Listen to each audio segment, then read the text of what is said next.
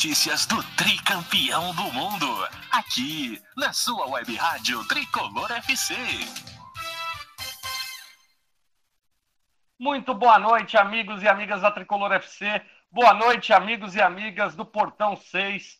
Estamos aqui para mais uma segunda-feira, para a gente poder falar muito do nosso tricolor, falar muito do nosso São Paulo. E hoje a gente vai ter um assunto que talvez ali muita parte da torcida não conheça tanto, que é um pouquinho dos bastidores, de como funciona ali toda a parte associativa dos sócios do São Paulo, como funciona, e a gente tem um convidado muito especial para debater com a gente hoje. Então, boa noite para todos ali que estão ao vivo e bom dia, boa tarde, boa noite para quem for acompanhar depois ali no podcast.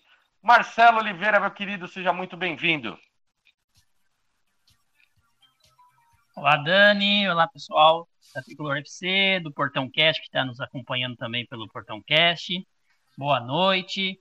Vamos aí para mais uma, uma semana aí de São Paulo, né? E hoje com convidados especiais para debater o São Paulo. E finalmente uma semana cheia, Marcelão?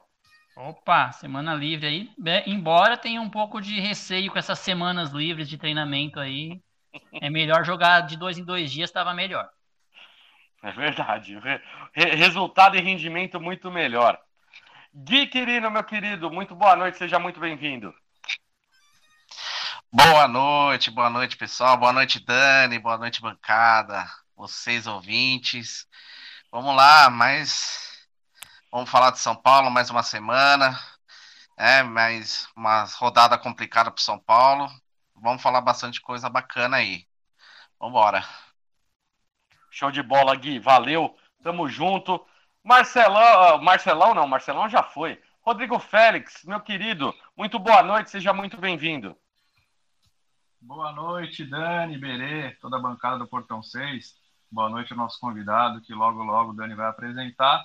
Qualificado hoje o programa, falar de São Paulo e falar da raiz do problema ou da solução, né, Dani? Vem com a gente, mande perguntas, vamos aproveitar que o Christian. Olha eu dando spoiler, Christian manja demais.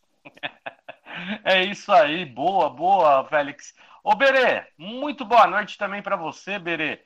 E o, o Félix ele falou uma coisa importante: manda mensagem pra gente. Como é que faz para o pessoal mandar mensagem pra gente, Berê? Simples, é só mandar pro nosso WhatsApp, que é o 11 994 9090 85. Repita. 11 994 9090 85.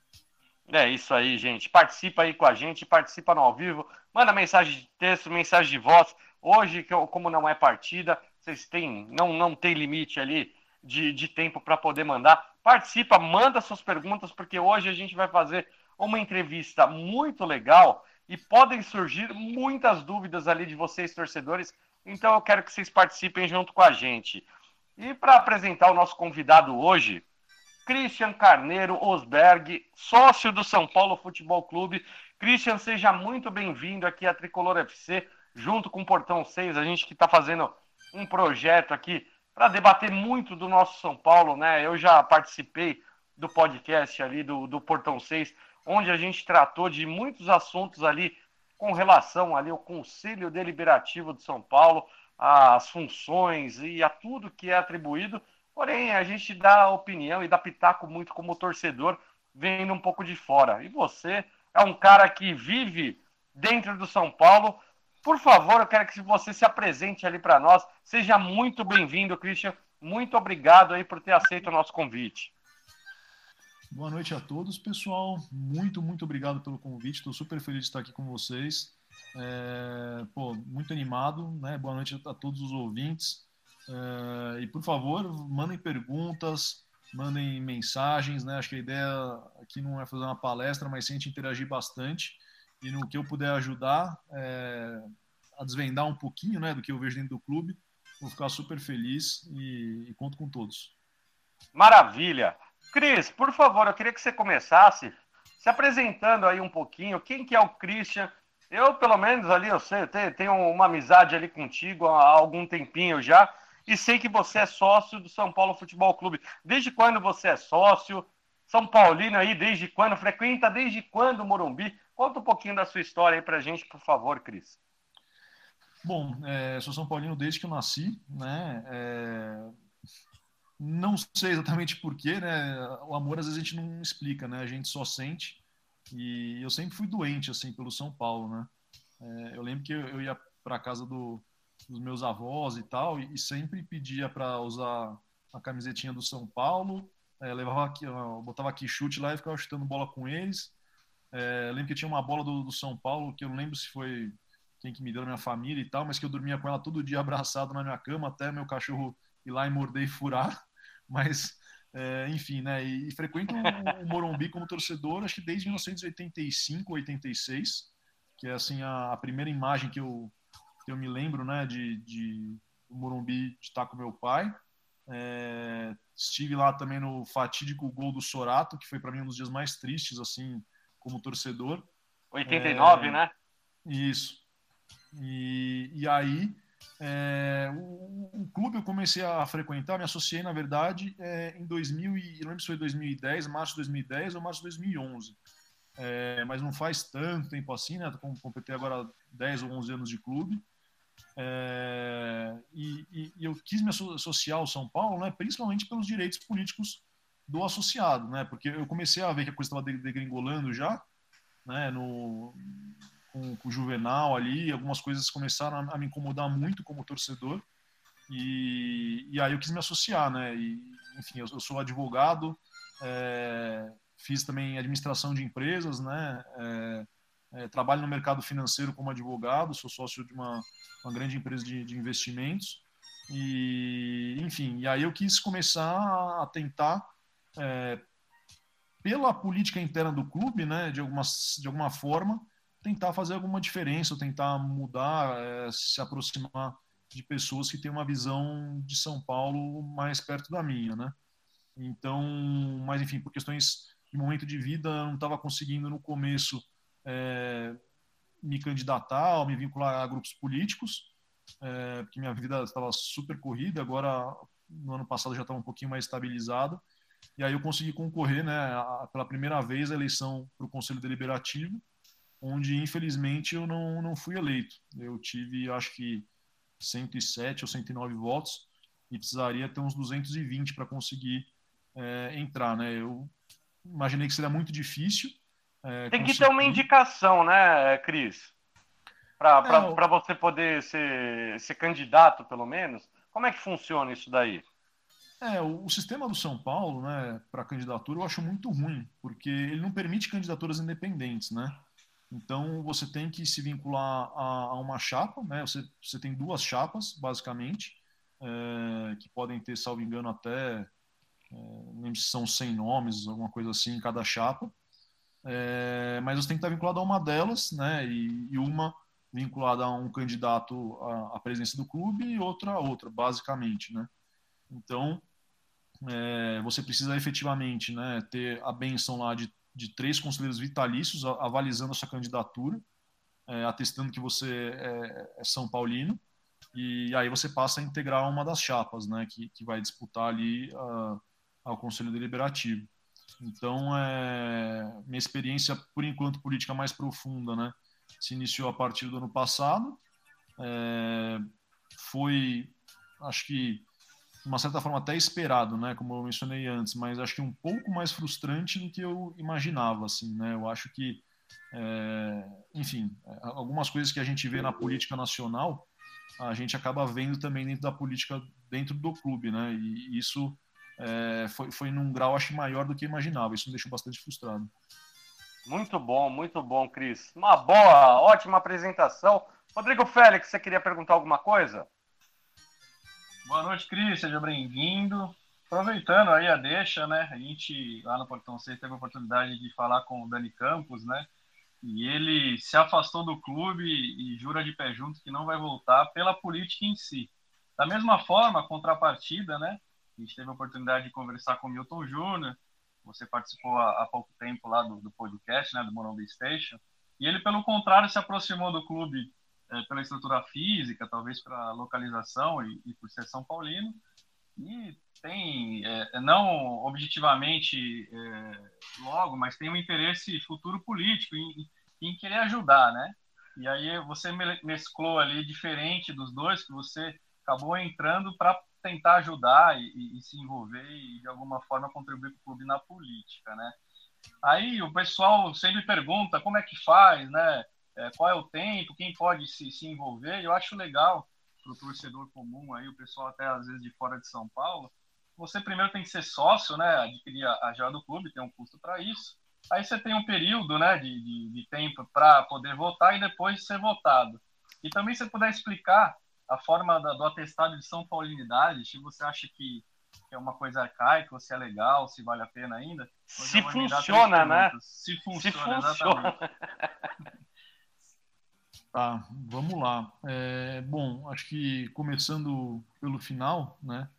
É, o atestado de São Paulinidade, eu até acho uma coisa importante, né? Acho que isso ajuda a, a coibir, né? Que, porque, enfim, o clube, é, né? Existe uma parte social lá de várias pessoas que torcem para outros times, né? Que moram na região e eventualmente querem frequentar o clube, porque a estrutura do clube em si é muito legal, assim, é, é realmente muito boa e, e, e para o que o clube cobra, né? Eu acho um baita custo-benefício, né? Então é, você, frequ... você frequenta bastante, Cris? Eu vou mais final de semana, né? Porque, enfim, também filhos pequenos e tal é, tem uma certa dificuldade de durante a semana, tem que levar filho na escola, etc. Mas é, eu, final de semana eu, eu tenho ido, né? E, enfim, então é, a estrutura do clube é muito bacana, né? É, para se eventualmente é, se candidatar ao conselho, né? É, você precisa ter esse atestado de São Paulinidade, é, você precisa ter oito anos ininterruptos, né? Como associado do clube para poder também se candidatar o que me parece que é um número muito elevado. Né? Eu, eu tenho uma proposta aqui de, de estatuto social na qual estou trabalhando, que eu conversei um pouquinho com, com o Milton a respeito disso, né? E eu acho que esse número deveria diminuir para quatro ou cinco anos, no máximo, alguma coisa assim. Né? E, e para votar, eu não lembro agora de cabeça, são dois ou três anos, desde que você se torna sócio né, de forma ininterrupta. Aí, a partir de então, você está apto a votar é, para os conselheiros, né? Lembrando sempre que a eleição no São Paulo Futebol Clube é uma eleição indireta, então é, é o que eu acho também péssimo, né? Porque você elege o conselho deliberativo e o conselho deliberativo elege o presidente, né? Por que não o, o um semi-parlamentarismo né? isso, né? É, e, exato, né? E, e, você acaba favorecendo também, né? Uma série de de, enfim, de formação de coalizões políticas é, que talvez, sei lá, né, na minha opinião, não são muito democráticas nem é, funcionam na, na, melhor forma do interesse do clube. É, então, enfim, então é isso, né? É, tem esses requisitos, né? É, precisa ter 18 anos também, né? É, pelo menos para poder votar. E, enfim, espero ter respondido todas as perguntas. Qualquer coisa, se sobrou alguma coisa, me falem aqui que eu, eu vou, vou lembrando aqui e respondendo mais. Boa, boa. Marcelão, quer fazer uma pergunta, Marcelão? Opa, Dani, quero sim. Olá, Christian, tudo bem? Prazer aí estar conversando com você, né? É, eu acompanhei lá é, o seu podcast lá no, no Milton Júnior, no Monubi Station. É, Christian, antes de eu fazer minha pergunta, eu queria que você tirasse uma dúvida minha é, quantos sócios tem o São Paulo? Você sabe esse número? Olha, eu acho que esse ano, né, na, na eleição, uh, pelo que falaram, né, de uma lista que circula lá, enfim, não sei o quanto ela é acurada, né, precisa, mas é, havia mais ou menos 4.000, 4.500 sócios. Né? Certo. É... Bastante, né? Até que numa quantidade, pensei que era uma quantidade menor, né? Mas é, são bastante sócios. Embora nem todos devem participar, assim, de votar, né? Deve ter um índice muito alto de abstenção, né? Tem, tem. Eu acho que esse ano, eu não lembro se foram mil pessoas votantes ou 1.200 pessoas votantes, uma coisa assim, é um é número é, baixo mesmo, né, efetivamente.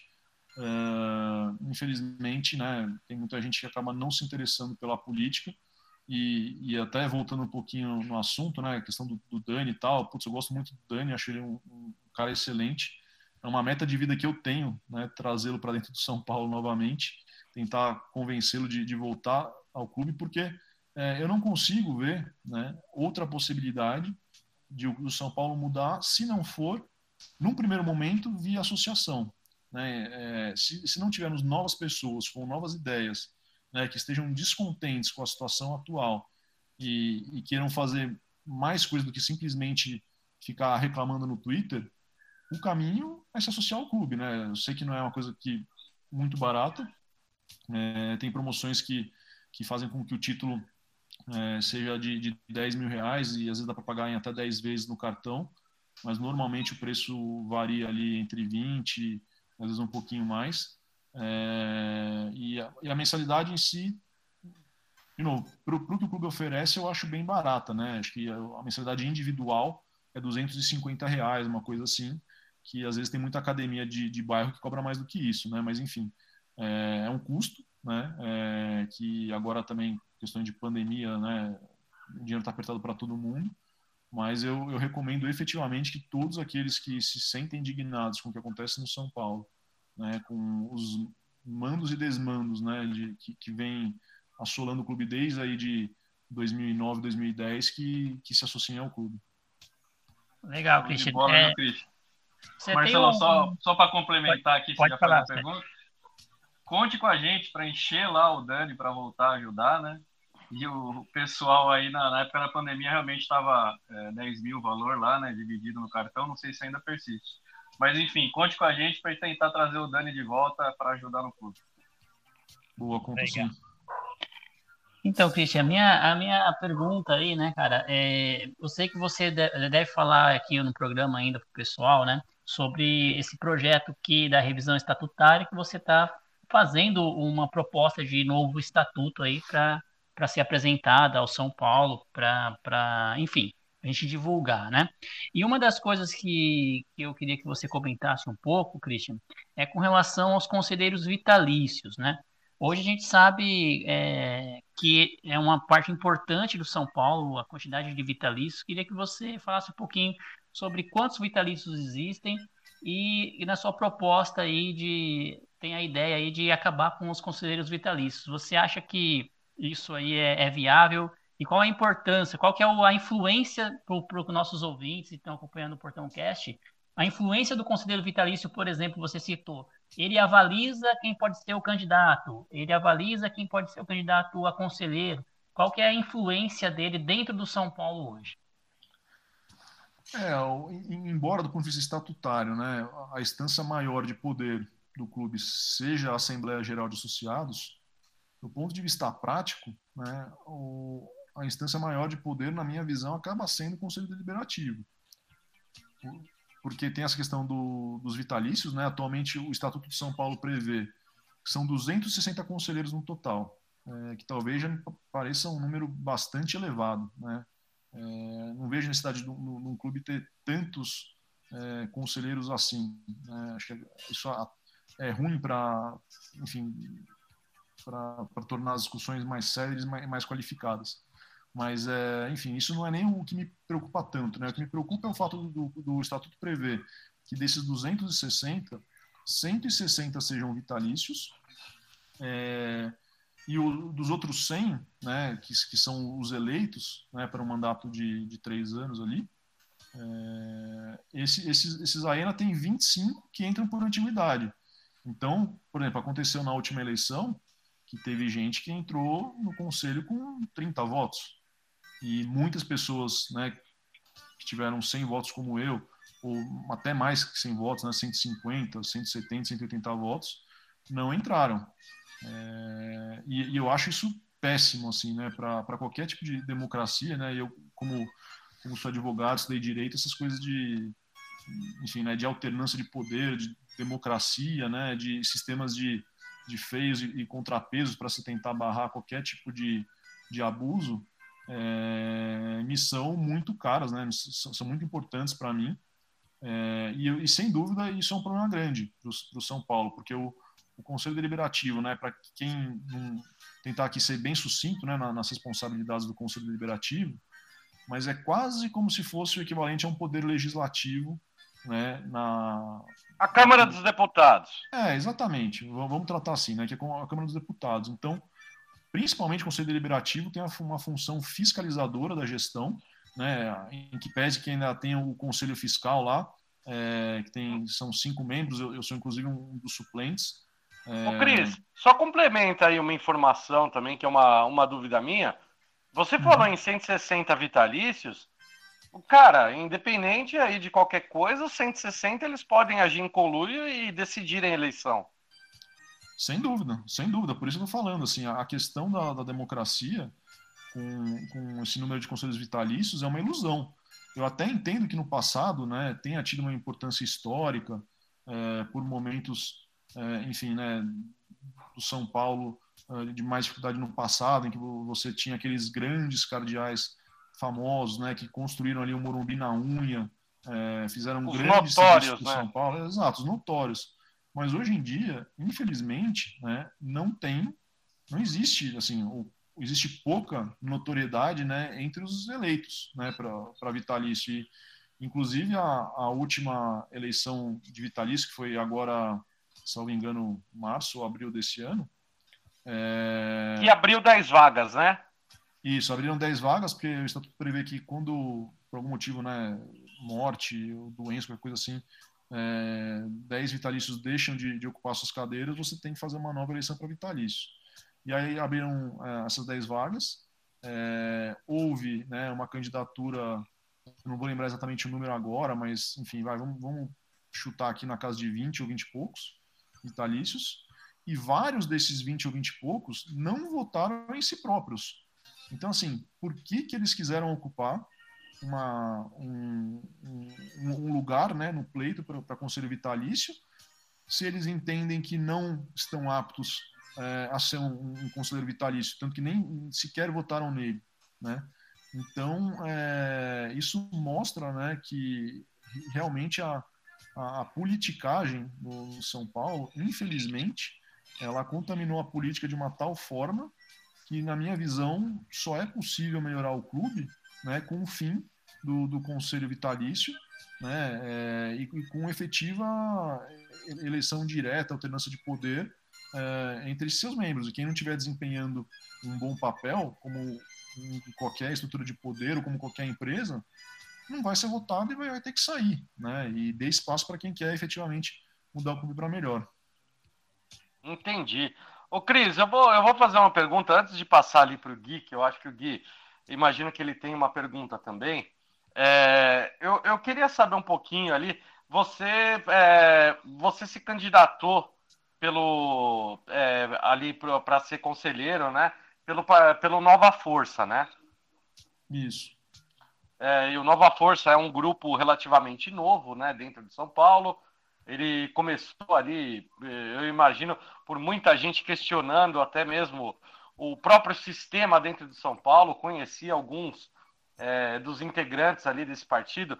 E uma das coisas ali que, que me chamou a atenção, Cris, no, é, com relação ao trabalho que vocês estavam fazendo, é, me chamou muito a atenção uma parte que eu vejo fundamental hoje que é assim, é você pensar, obviamente, em curto, médio e longo prazo, e eu vi um, é, uma coisa ali que, que foi pouco falada depois da, das eleições dentro do clube, que foi com relação ali, vocês tinham um plano, né, para ali para a década, para o centenário de São Paulo.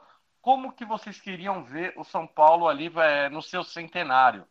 E aí eu vi que o Nova Força ele defendia, né, um projeto ali para 10 anos ali de São Paulo, que seria uma coisa de longo prazo, e que e uma das coisas que eu vi em algumas entrevistas que vocês deram, tudo, foi a questão desse plano de 10 anos que ele seria entregue para o presidente eleito, independente, independente se fosse da oposição ou da situação. É, você tem como me, me atualizar a respeito disso, Cris? Se isso foi encaminhado, se foi colocado para frente, se foi realmente entregue é, um plano diretor ali para você planejar ali o São Paulo como ele estará daqui a 10 anos no seu centenário, assim, um, um projeto que envolve tudo, né? Redução de dívida, é, a, a, questão de aumentar faturamento, só os torcedores.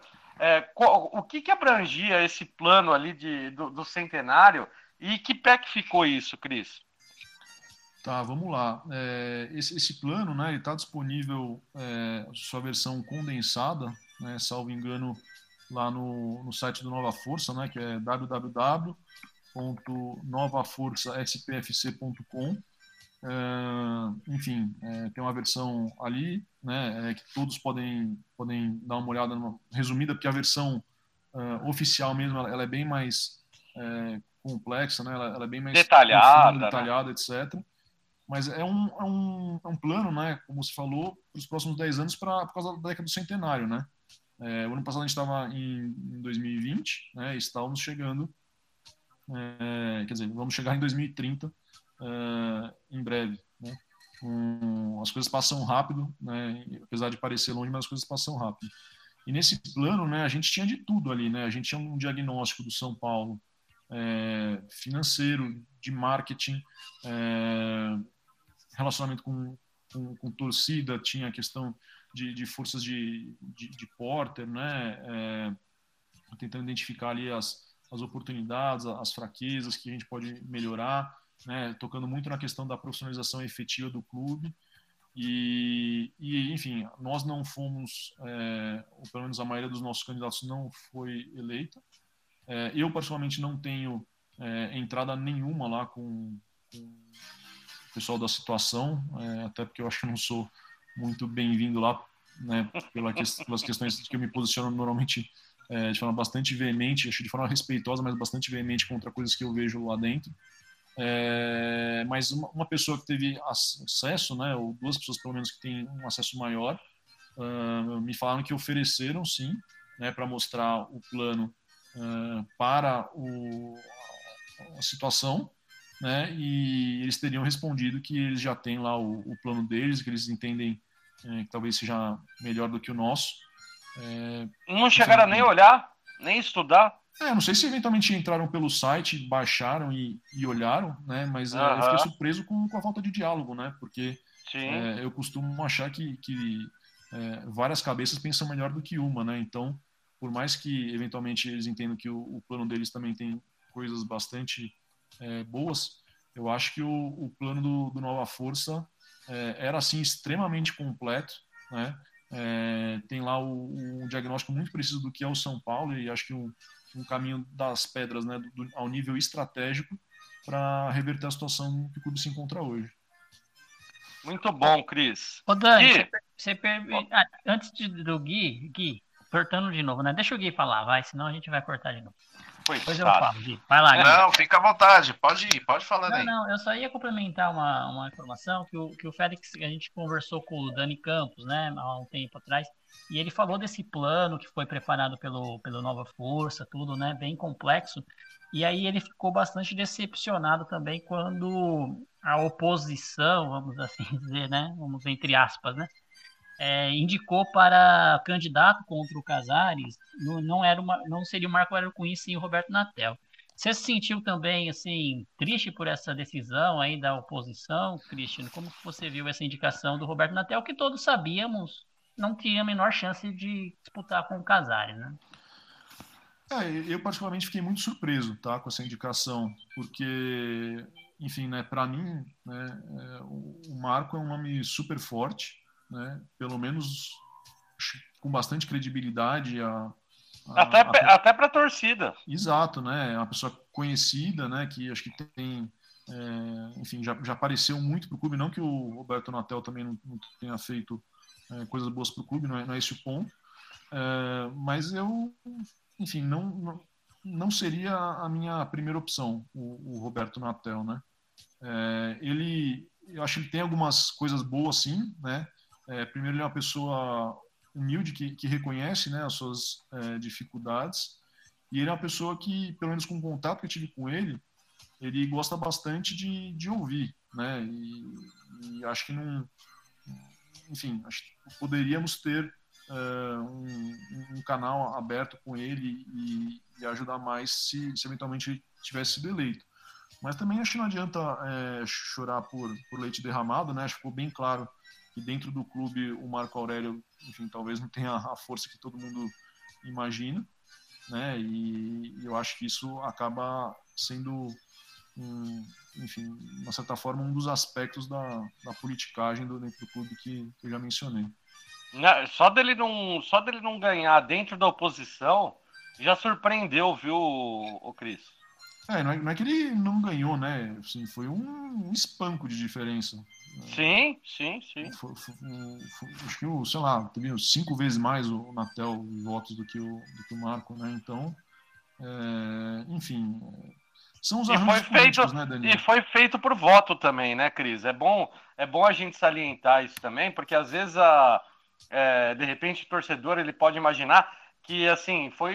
É, é, o, o, o, Natel, ele teve uma prévia, né, com, com, é, com o, o doutor, é, o Silvio, né? Era o Silvio que era o concorrente junto com, com, com Marco Aurélio Cunha? Eu não me lembro, confesso que eu não me lembro.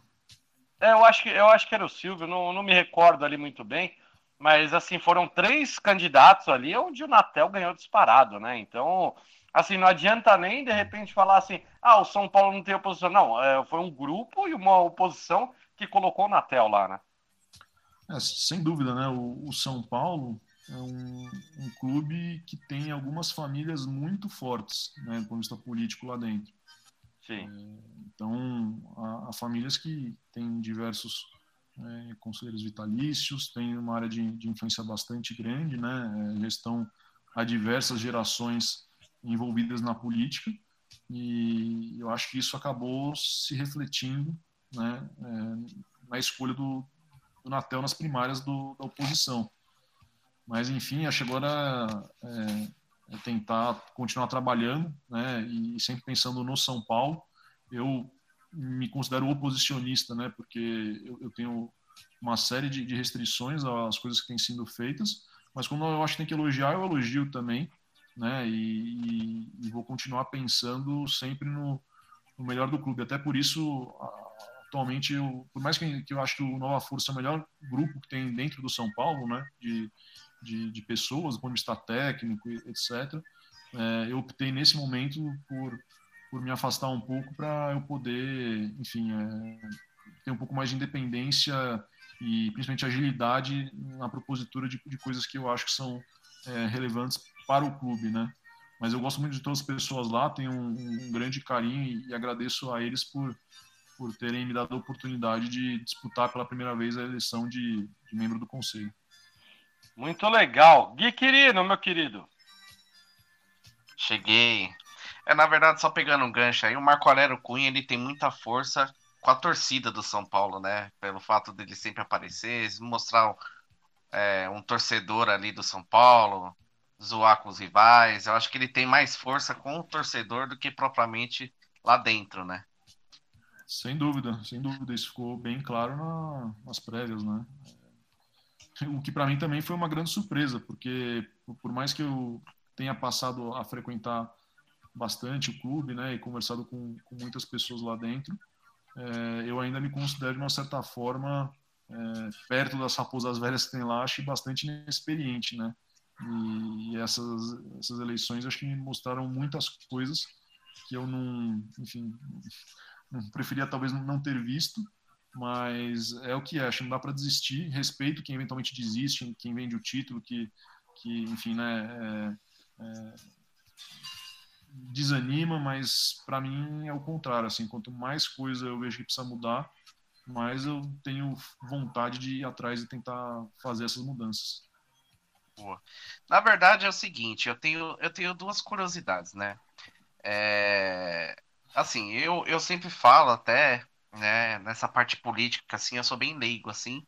Então, quando tem esse tipo de assunto, eu gosto de ficar bem quietinho, ouvindo e aprendendo. Eu acho que eu já falei isso até uma vez com o Dani, que participou do nosso podcast, que também fala muito bem sobre esse assunto de política, né?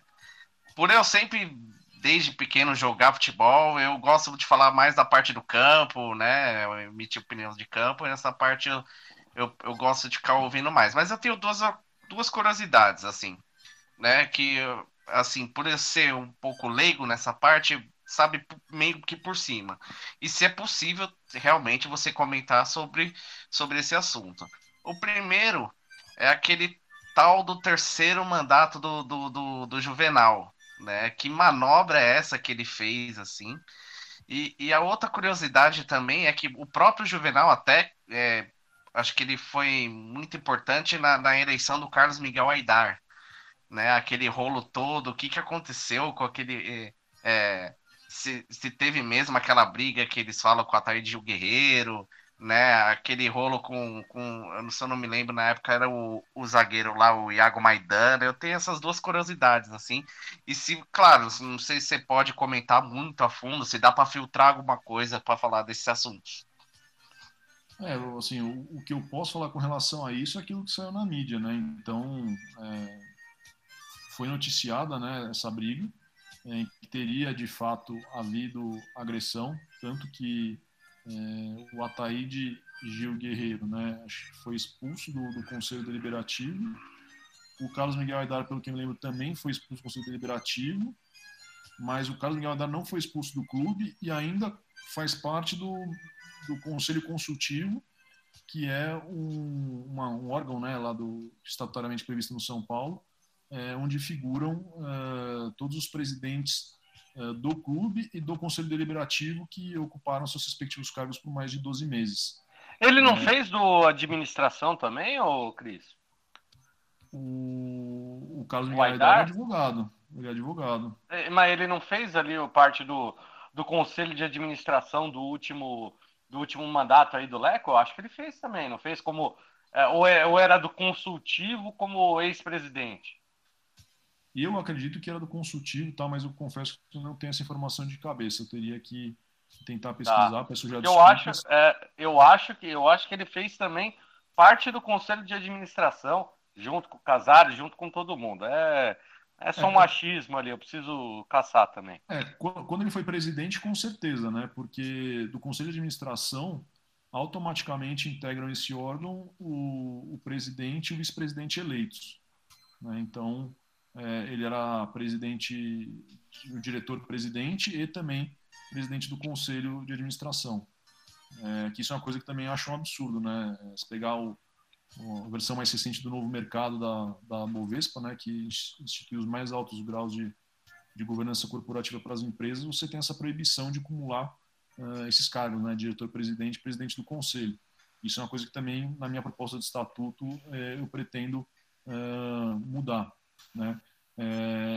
Mas aí a, a questão enfim, do, do Aidar, salvo engano, você perguntou, Guilherme, é, o, o que, que aconteceu é, sobre, sobre a agressão e qual foi a outra pergunta, desculpa?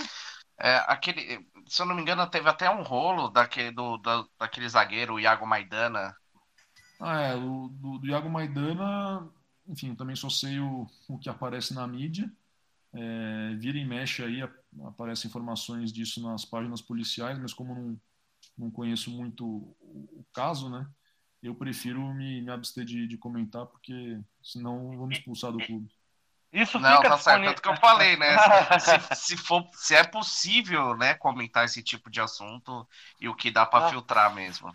Ô, ô, ô, Gui, até em cima disso que você perguntou, eu, eu vou aproveitar também e fazer uma pergunta pro, pro Christian. Christian, é, se o cara for, vamos supor, se você tivesse sido eleito, você teria acesso a esse tipo de, de documento, esse tipo de. É, de, toda, de todos esse, esses problemas de crise, um conselheiro do clube ele tem acesso a isso? Então, Dani, é, é, é difícil, né? É, assim, com relação ao futebol, não. Né? Do ponto de vista estatutário do São Paulo, os ah. contratos relativos ao futebol não passam pelo Conselho Deliberativo.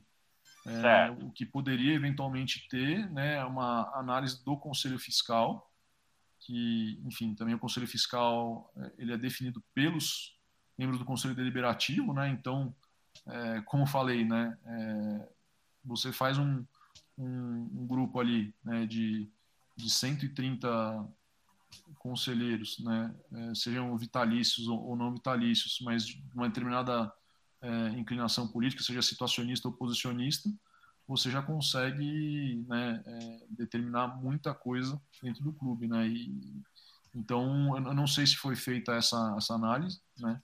É, mas, enfim, eu, é, eu fiz um, uma vez um breve comentário no Twitter, né, dizendo que se, é, se eu fosse eleito né, para o Conselho Fiscal e eu estou como suplente, é, eu tentaria né, obter o máximo de informação possível e, e, me mencionaram que, que esse meu tweet foi impresso né, por uma pessoa influente dentro de São Paulo e achou que aquilo lá não, falou que não era postura de alguém que pretendia ser membro do Conselho Fiscal. Apesar de não ter nenhum tipo de desrespeito, só queria ter transparência, mas enfim. Ah, uma é censura é. clara, uma censura clara.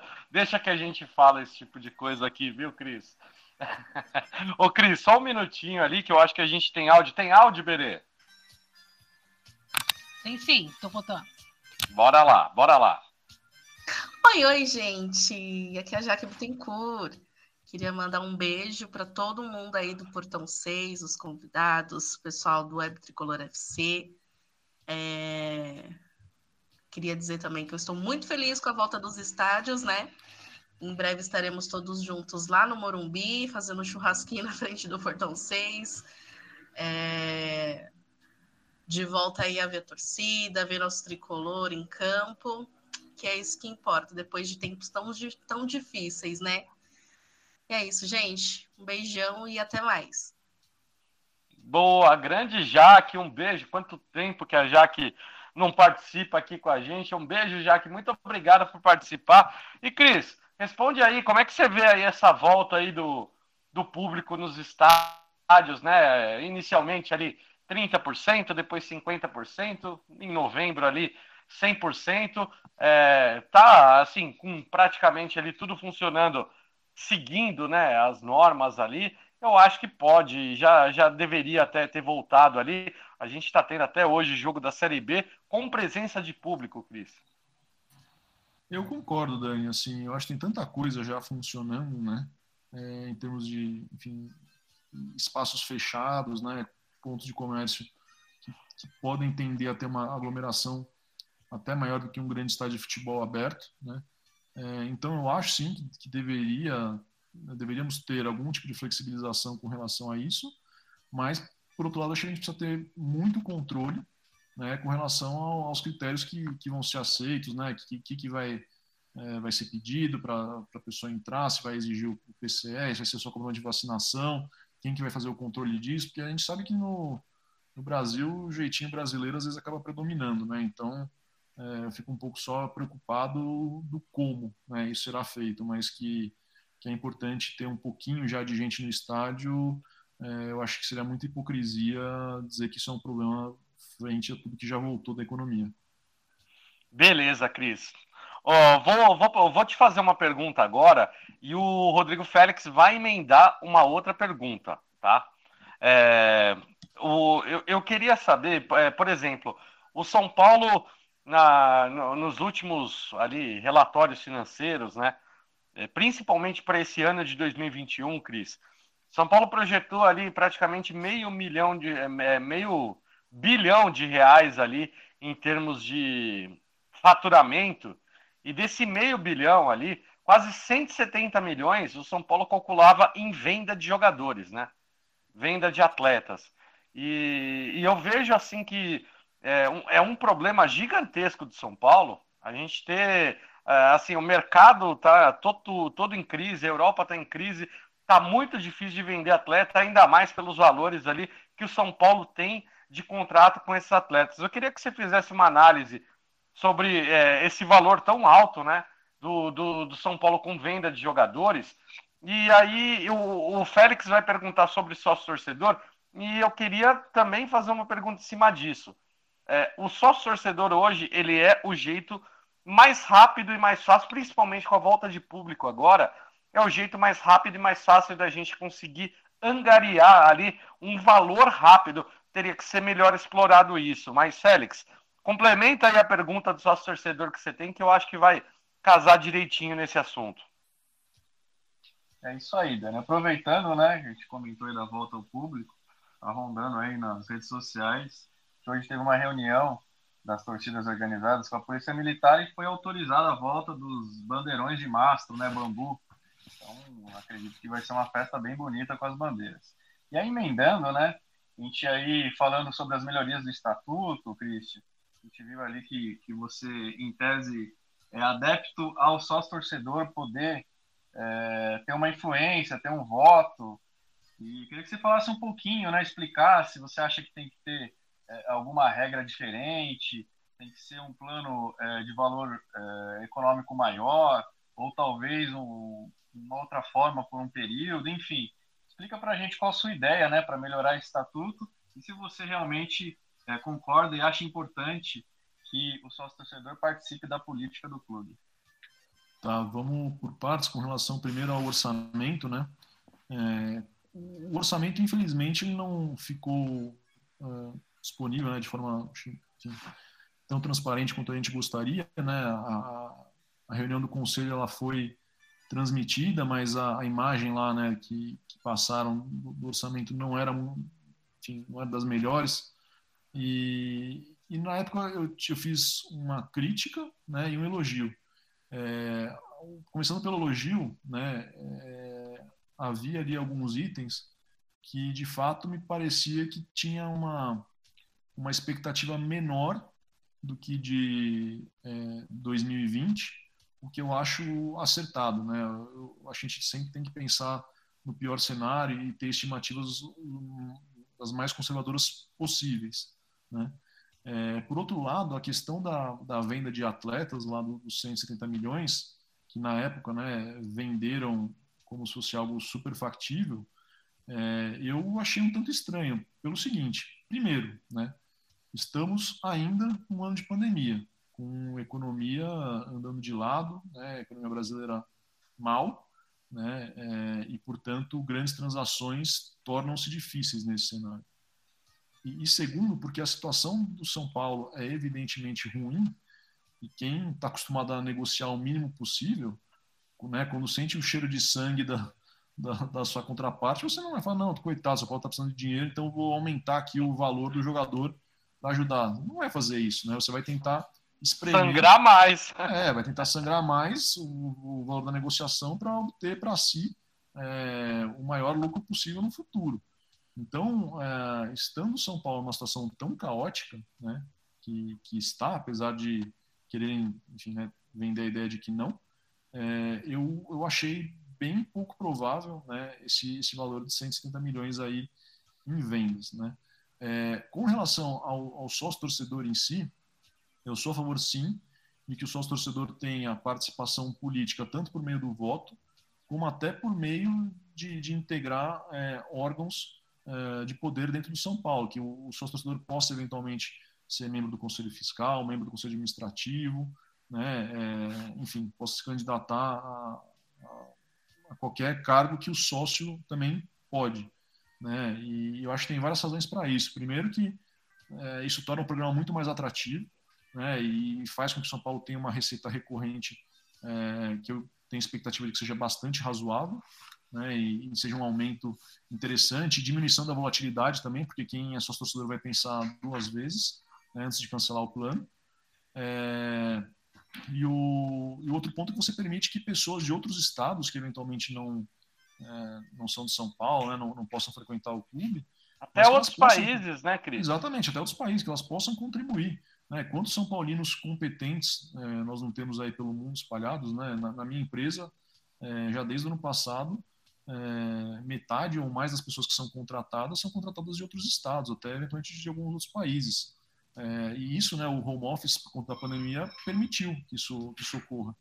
Então, é, sou super a favor, né, mas eu acho sim que tem que ter, é, tem que ter os mesmos requisitos. Né? Então, uh, eu não estou exatamente com uma proposta de redação aqui na, na minha frente nesse minuto, mas o que eu escrevi lá no, num dos parágrafos desse artigo, né, que trata disso que eu estou sugerindo, é que o, o regulamento sócio-torcedor né, deverá exigir requisitos ao menos iguais àqueles é, exigidos dos associados do São Paulo, podendo eventualmente é, exigir né, é, requisitos adicionais para poder, enfim, né, conferir esses direitos políticos ao, ao sócio-torcedor.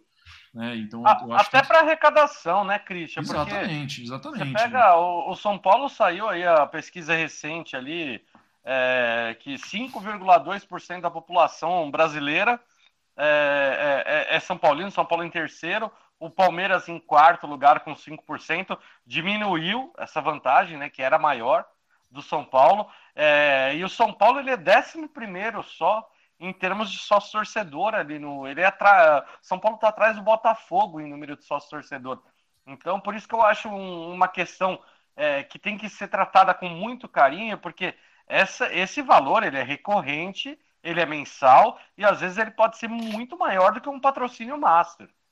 Ô Dani, dúvida, uma, né? uma, uma continha de padaria aí, né? A gente tem em torno aí de 4 mil sócios do clube, uma mensalidade aí de 250 reais, dá um milhão de reais por mês, vamos assim dizer, de renda, né? Tá claro que tem diferença. Se, se a gente conseguir aí 50 mil sócios numa parcela aí de 30 em média, 30 reais, dá um milhão e meio, né? Então já é um Sim. valor bom, né? Para vezes 12, que 12 meses de fidelização do, do sócio torcedor com direi mais direitos, né? Vai dar um bom, uma boa grana aí para o São Paulo. É, eu, eu, acho que tem um potencial enorme né, de arrecadação uh, o programa sócio torcedor. Uh, tem até o, no caso do Benfica lá na Europa, né, em Portugal, e tem um sistema que eu até acho interessante, embora não esteja 100% convencido de que, de que não tem nenhum problema atrelado a isso, que o peso do voto da pessoa vai aumentando conforme o tempo vai passando e ele se mantém associado né, ao programa sócio torcedor. Então começa com um peso 1, depois acho que de 25 anos vira peso 50. É, sim, não pode sim. ser uma coisa também a se discutir. Né? Acho que quanto mais é, cabeças estiverem pensando sobre isso, melhor. Né? Mas é, não tenho a menor dúvida que o, o, potencial de receita do programa sócio torcedor que permita o, o direito de voto é, é gigantesco. Né? O, o Internacional é, de Porto Alegre salvo engano, eles arrecadaram 66 milhões no ano passado do sócio torcedor. Ô, Christian, é. só me tira uma dúvida. Isso tem que passar pela so Assembleia de Sócios ou, Assembleia, ou o Conselho Deliberativo poderia aprovar essa situação? O, ambos. O, ambos. O, é, o Conselho Deliberativo lá tem que, tem que submeter isso para a Assembleia, né? E a Assembleia depois vota. Até acho que tem mecanismos de se você eventualmente né, é, recolher lá um, um número XYZ de assinaturas para submeter uma proposta né, para a Assembleia Geral, a Assembleia Geral é obrigada a ser convocada e ser votado. E na é, sua visão, assim, de sócio do clube, não estou falando da parte do conselho, que acho que é mais difícil esse tipo de proposta passar.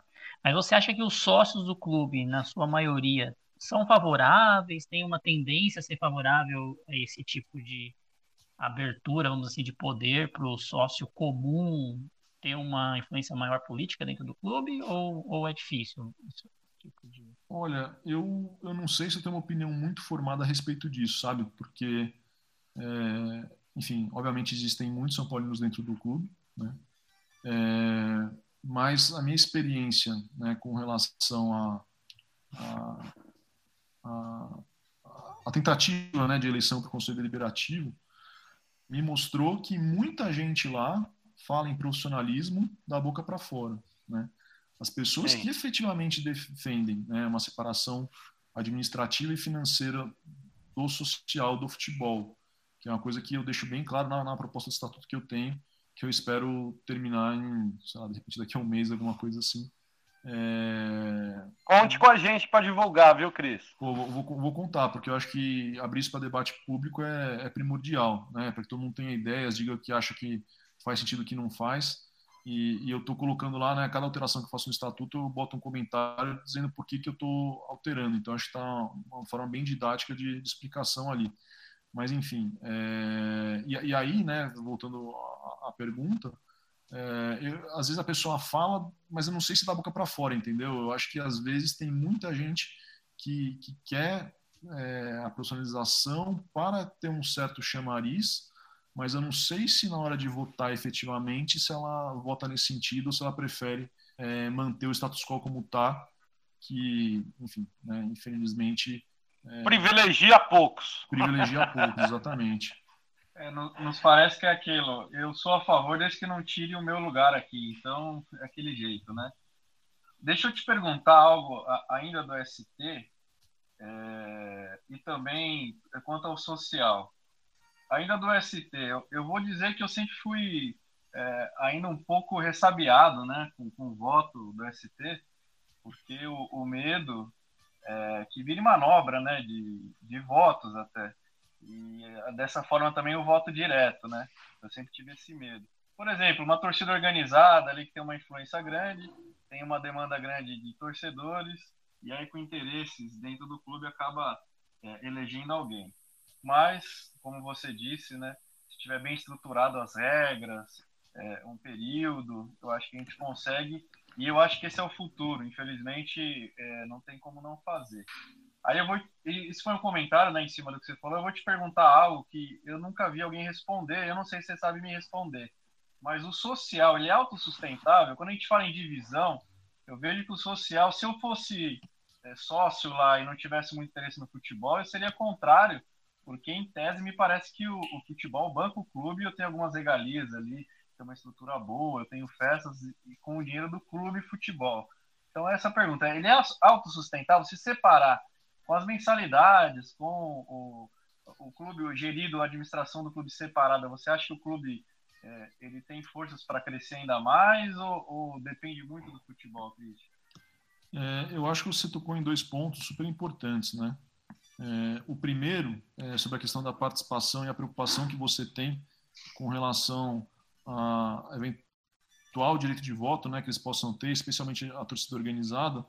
E eu acho que esse, essa preocupação é super legítima e, e, é um dos principais argumentos que eu ouço lá dentro para, enfim, evitar se levar isso adiante.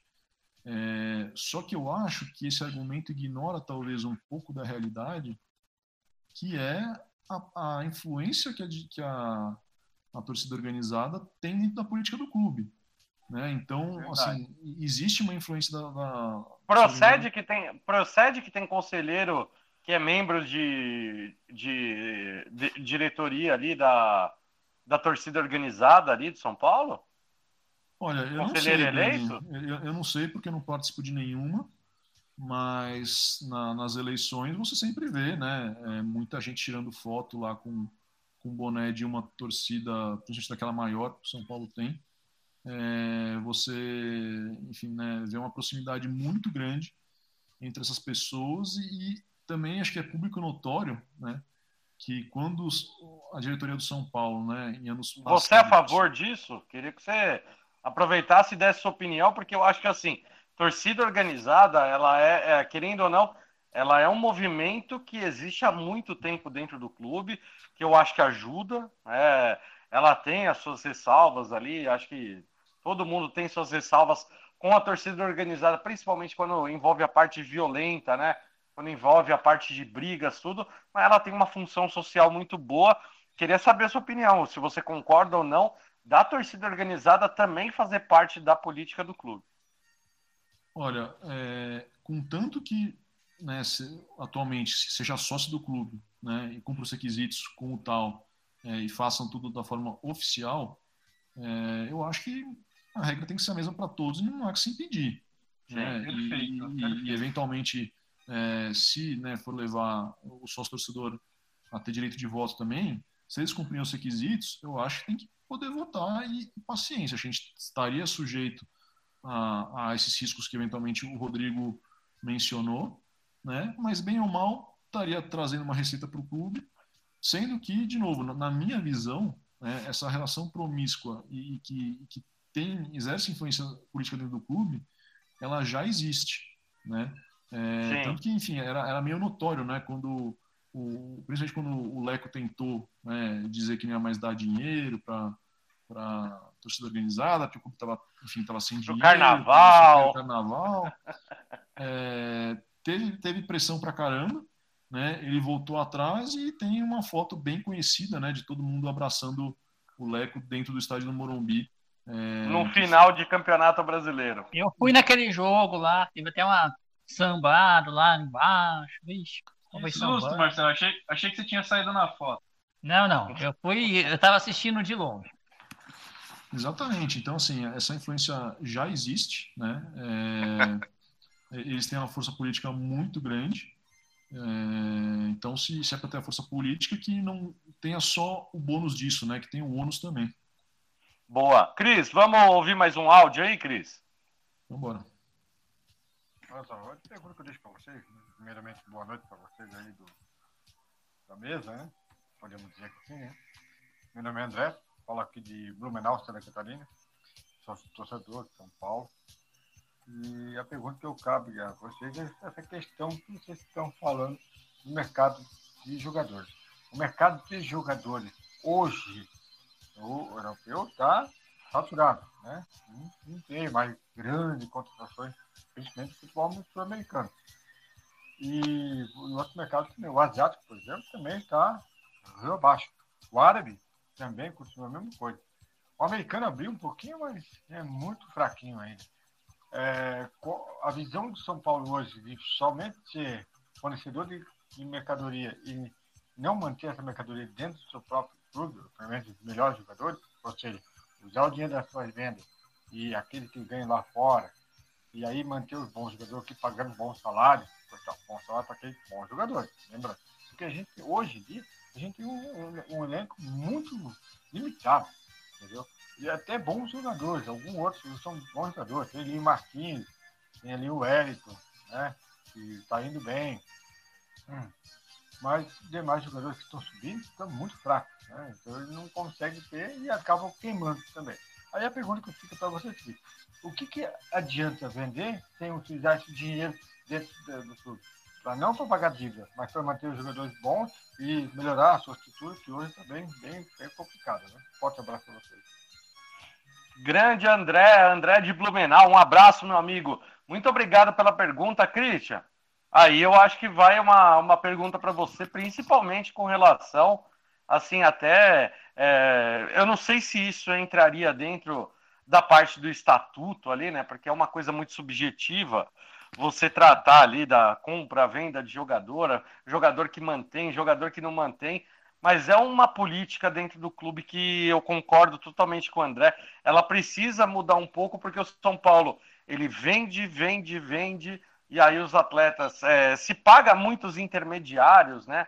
E, e, e pouco dinheiro sobra para o clube conseguir quitar realmente suas dívidas na verdade, acaba sempre é, quitando ali, a, a, atingindo a meta orçamentária e as dívidas continuam super altas, né, Cris?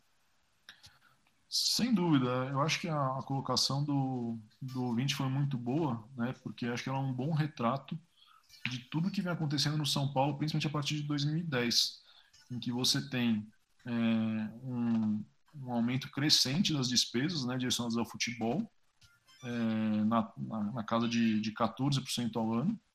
É, isso então, já em média ponderada, tá? Então não é, é, é juros sobre juros, né? Entre aspas aqui que eu falando.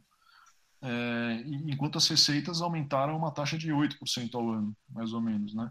E obviamente em algum momento essas linhas, essas curvas, né, ascendentes e descendentes se cruzam e o São Paulo é, passa a ter é, um enorme prejuízo que foi o que aconteceu é, e aí, principalmente, salvo engano, acho que em 2019 foi o primeiro ano que o São Paulo teve o, o seu patrimônio líquido negativo, né?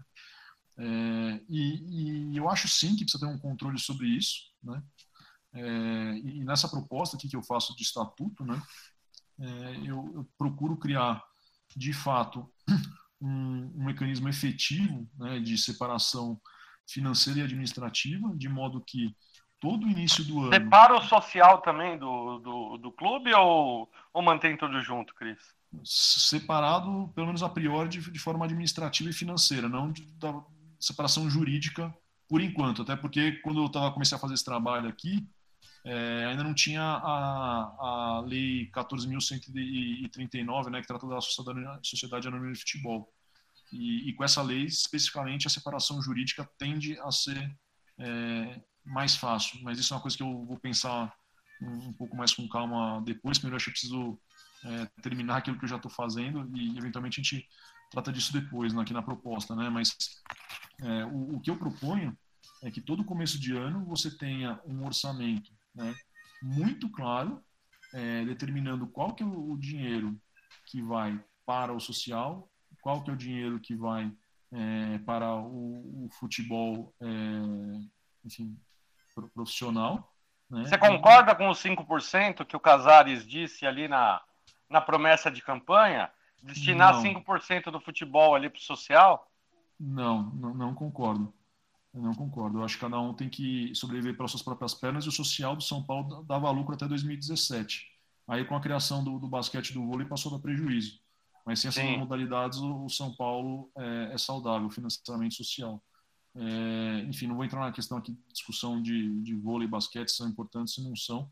Mas o, o, que eu prevejo aqui na, na minuta, né, é que esse orçamento seja muito bem claro, delimitado, e uma vez aprovado esse orçamento, qualquer alteração né, de, de recurso em relação àquilo que foi inicialmente aprovado, que seja devidamente justificado pelo diretor financeiro eh, e pelo, pelo presidente do conselho de administração, um relatório conjunto eh, e seja submetido à aprovação do conselho deliberativo com quórum alto de aprovação de dois terços, salvo engano, que eu tinha deixado lá, para que esse dinheiro possa ser, ser mudado de, de destinação.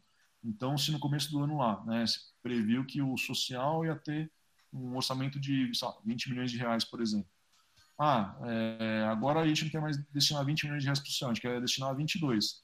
Então, me explica, por favor, por que, que s- quer destinar 22, qual foi a razão que, que deu é, eventual prejuízo?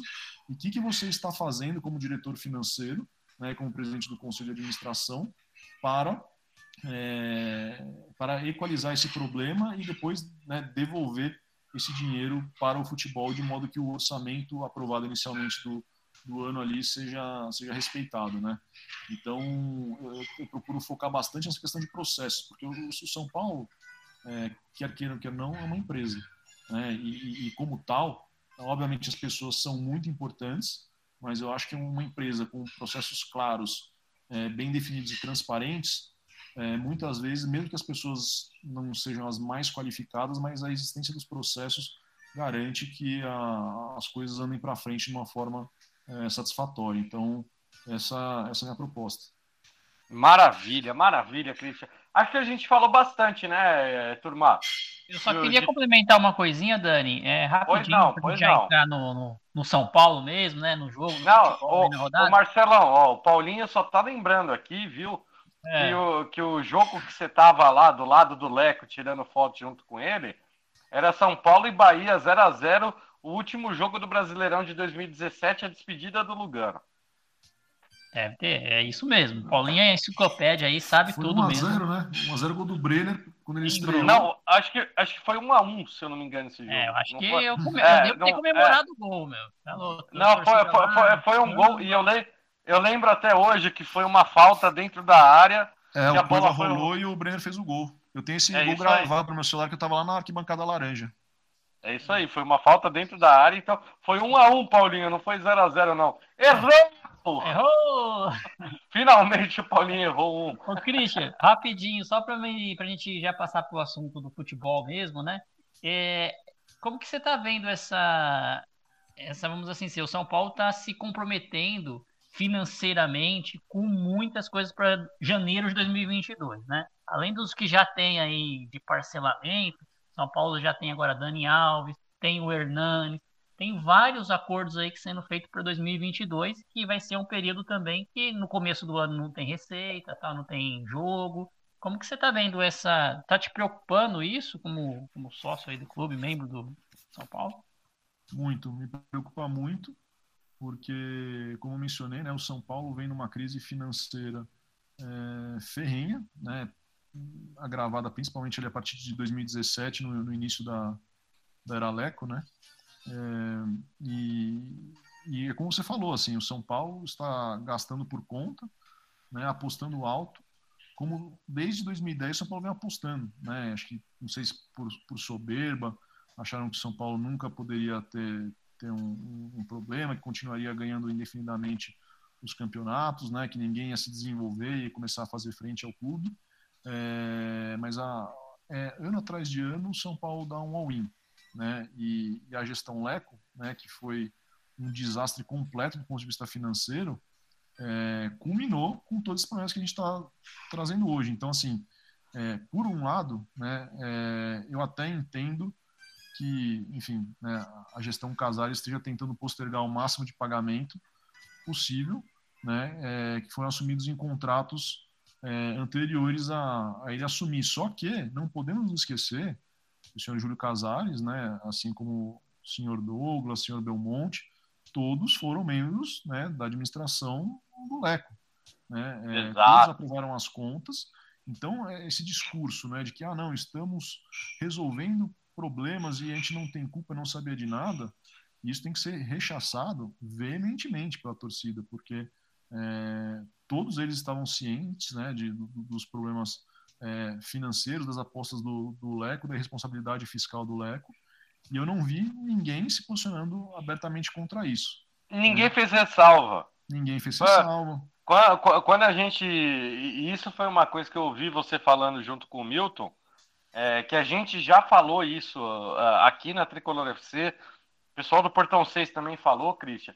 É, a questão, quando você faz alguma ressalva nas contas, você pelo menos você tem condição de, assim, de colocar que, ó, eu não concordo com isso daqui, é, isso daqui pode causar um prejuízo enorme lá na frente. E aí você tem como responsabilizar. O que rola dentro de São Paulo é aquela lavo minhas mãos, né?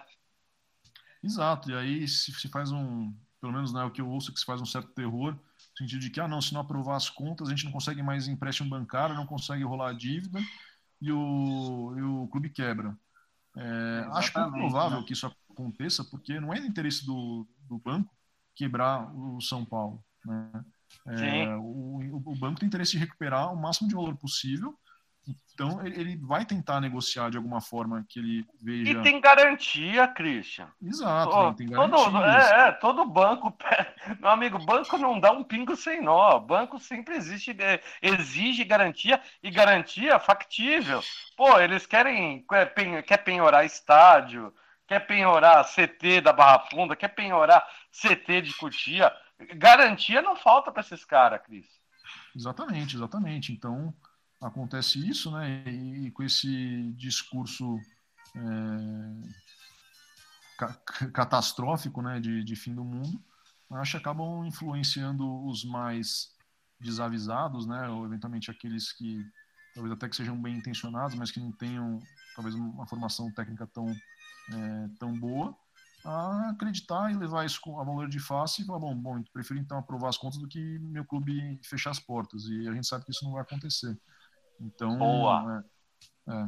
Não, excelente, excelente. Acho que acho que ficou bem claro, viu, galera, como que funciona o nosso clube ali internamente. E agora para a gente falar um pouquinho da parte de campo, viu, Cris? O São Paulo é, recebeu o Atlético Mineiro aí no, no último final de semana, no, no jogo ali. Vou te falar, um jogo meio complicado, né? O Atlético Mineiro, muita gente falava que ia vir ali com um time relativamente reserva. O Atlético Mineiro veio com um ou outro jogador que acabou não participando. E aí, eu, mudando aí um pouquinho, eu queria que você falasse um pouquinho dentro do campo, né? Depois eu vou perguntar, o, o Gui também vai ter muita pergunta, porque o Gui manja tudo também ali da, das quatro linhas dentro de campo ali também. Vai te fazer uma pergunta, mas eu queria que você falasse um pouquinho, porque é, São Paulo e Atlético Mineiro fizeram um duelo muito equilibrado, Acho que até um pouquinho o Atlético Mineiro sem tanto interesse, no, com tanta vantagem que que está ali na liderança do campeonato, acabou não demonstrando tanto interesse, mas eu acho que eu vi um pouco de evolução, principalmente do sistema defensivo do São Paulo. Paramos de tomar gol besta, Cris. Queria que você comentasse um pouco desse momento do São Paulo dentro de campo, que ainda ocupa uma posição muito incômoda na tabela. Vamos lá, falando especificamente sobre o jogo contra o Atlético, né, o, o que eu senti é que eram duas estratégias é, mais ou menos distintas e principalmente é, houve acho que um, uma grande mudança do primeiro para o segundo tempo, né? Acho que no primeiro tempo, acho que São Paulo claramente tentou não perder o jogo, né? Tentar segurar o ímpeto do, do Atlético, eu acho que foi até bem melhor que o São Paulo no primeiro tempo, eles pressionaram bastante é, saída de bola, né? Conseguiram recuperar algumas bolas no, no ataque, arriscaram até um chute lá que o Volpe acabou é, batendo um, um, pouco de roupa, mas graças a Deus não, não tomamos o gol. E, e, não criamos quase nada, né? Acho no primeiro tempo. É, já ali no, no, segundo tempo, acho que o São Paulo começou a, a sair mais, é, começou a, a, a, buscar mais o, o jogo e acho que conseguiu né, merecer talvez um, um golzinho ali. É, mas, de novo, acho que o principal foco do São Paulo ali foi não perder, porque o São Paulo já está vindo de muitos resultados ruins, né? Que, de, Principalmente trazem, no Morumbi, né? É, principalmente no Morumbi, que trazem pouca confiança para os jogadores. Acho que a maioria dos jogadores, enfim, tá, tá bem abalada, sem confiança, né? E, e acho que não perder esse jogo era importante. E eu acho que o, o Crespo armou para isso tentar jogar por uma bola, né? É, infelizmente essa bola não, não, entrou. A gente teve aquele lance lindo do Nestor, né? Que ele fez uma baita jogada, mas demorou um pouco para finalizar e acabou sendo travado. E no finalzinho aquele chute do Sara lá que passou muito perto do, do gol, né? Mas é, enfim, acho que tem que, eu, eu, de uma forma geral, a, a pausa, né? Como é, não lembro se foi o, o, o, Guilherme que falou no começo do, ou antes da gente entrar no no programa, né, a pausa parece que foi pior para o São Paulo. Né? Eu tinha uma esperança muito grande que, pela questão física, pelo tempo de treinamento, São Paulo conseguiria voltar bem melhor da pausa. E parece que voltou pior a exceção desse jogo contra o Atlético. Boa! Gui, agora é contigo, Gui.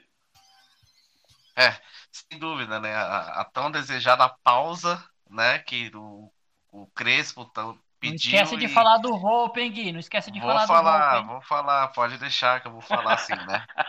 Até comentando até sobre o jogo contra o Atlético Mineiro, vamos voltar uns dias antes também, aquele jogo horrível contra o América Mineiro também, no, no Morumbi, né? Tá falando que... é, meio esquisito ali, né? Mas vamos lá. É, é, o ponto positivo foi o ponto que o Cris é, citou aí do, do sistema defensivo, né? De não tomar gol.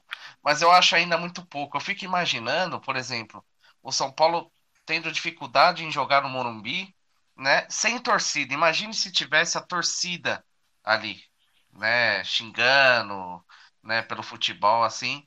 E eu lembro, não sei se foi no meio do, da semana ou no jogo, acho que foi no meio da semana, o Rodrigo, ele comentou no grupo uma coisa que, cara, despertou, eu comecei a achar também. Eu, eu, eu não sei se o Crespo, eu acho que o Paulistão foi muito ilusório, assim, e agora que, que, que tá aparecendo assim, eu, eu, eu não acho o Crespo mais tudo isso. Eu acho que nesses, nesses jogos parece que ele tá provando que ele não é um técnico é, é bom, assim, o que todo mundo achava, sabe? Porque assim, eu, eu não vejo que ele tá fazendo uma diferença né, dentro do campo, assim. E, pô, é, pontos importantes que a gente vem perdendo dentro do Morumbi, como no, no, no, no turno passado, que foi a própria Chapecoense, que é o, pro, é o próximo adversário nosso, o Cuiabá, né? Eu acho que, eu não sei por que tá fazendo tão mal assim, né? Essa falta de confiança dentro do Morumbi que não tem nem torcida. Eu fico imaginando se tivesse a torcida. É, assim, Cris, o que, que você acha, né? Pelo menos esses últimos jogos assim, que, que você acha do Crespo? Você acha que o Paulistão realmente deu uma mascarada, assim, deu uma ilusão, né? Porque, na minha opinião mesmo, eu, eu vendo esses últimos jogos do São Paulo, que só tem o Brasileirão agora, focado no Brasileirão, eu, eu vejo que ele não muda, né? Porque é importante o técnico também é, fazer uma diferença, mudar o time. E talvez falta isso nele, essa ousadia. É, assim, eu acho que são dois pontos, tá? Primeiro que o Paulistão efetivamente é, causou uma ilusão grande. Eu mesmo admito que eu, que eu me iludi bastante com, com o Paulistão, é, porque o São Paulo tinha uma postura é, mais agressiva, né, de, de, de, pressão, saída de bola e tal, e, e claro que frente a adversários normalmente menos qualificados do que os brasileiros, do brasileiro, é, essa essa ilusão seria, acho que, inevitável, né? Porque o São Paulo foi quase que invicto ali, né? Acho que só não foi invicto por causa daquele, daquela parte da Por causa da Dona Edine. Exatamente, contra o Novo Horizontino. É, mas eu não acho o, o, o, Crespo um mau técnico, não. Eu gosto bastante do trabalho dele. O que eu acho, sim, é que nos últimos jogos ele tem sido no geral, é infeliz. Contra o Atlético Mineiro, acho que nem foi tanto. Talvez eu mudasse um pouco antes ali, né? Mas eu, eu acho que contra o Fortaleza ele foi muito mal, né? Quando escalou ali o, o Benítez, o Éder, que assim, claramente não, não tinham condição de jogo. É, e eu acho também o São Paulo levou um pouco de azar em partidas, azar barra incompetência, né? Porque. Ah, e teve muito lance de arbitragem. Então, isso que eu ia falar. Então, assim, teve muito lance de arbitragem que faz com que o São Paulo esteja pressionado numa zona ruim da tabela. Isso né, tira a confiança, deixa os jogadores mais nervosos.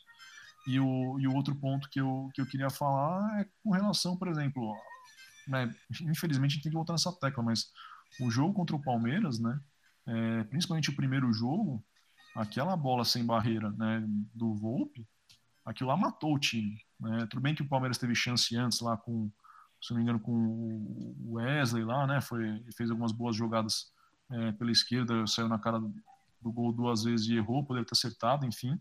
Mas o fato é que o São Paulo estava ganhando aquele jogo é, e acho que de uma certa forma mais ou menos controlando ali, né? E eu acho que se o São Paulo fosse para o Parque Antártica ali com 1 a 0 a favor, é, seria um outro jogo, né? E aí no jogo contra o, o, Palmeiras lá na casa deles, aí teve aquele lance do, do Nestor que né, meteu a bola é, no ângulo e, e saiu por muito pouco, e aquele gol absurdo que o Pablo perdeu. Então, é, são lances que mudam a história de um, de um clube, né? Infelizmente. E... e mais falha do Volpe também, né? Ah, Christian, me ajuda aí, Christian. É, cara, aquele lance do Palmeiras é, foi o Pablo que ia cortar a bola e chutou o ar, cara. Atrapalhou o gol. Não, o, o, primeiro gol do Palmeiras lá contra o São Paulo, sinceramente, eu não achei fora do Volpe. Não achei mesmo, assim. Ali foi falha do, do Dani Alves. Eu lembro que estava no clube até vendo esse jogo. E aí quando o, acho que foi ele mesmo que perdeu a bola, né? E aí veio vindo, acho que ele e o Arboleda, eu falando assim, faz a falta, faz a falta, faz a falta, faz a falta, faz a falta, não fez Perdeu a falta. Perdeu a chance. Abriu ali e meio pegou o Volpe cara a cara, né? Então eu, eu, eu, até respeito quem acha que aquilo lá foi, foi falha do, do Volpe no primeiro gol, mas eu não vejo dessa forma, não. Mas eu não, não sou grande fã do Volpe, não. Se, se falando isso te... sério, ele falhou no, é, na, na, derrota pro Palmeiras, na Libertadores e também pro Fortaleza, né? Aquele ah, contra o Fortaleza não, não, tem nem que discutir. Contra o Fortaleza falhou muito nos dois jogos, né? Dois não, Fortaleza e Palmeiras. Eu acho que ele falhou nos dois, nos dois jogos ali, tanto ida e volta. Nos quatro jogos.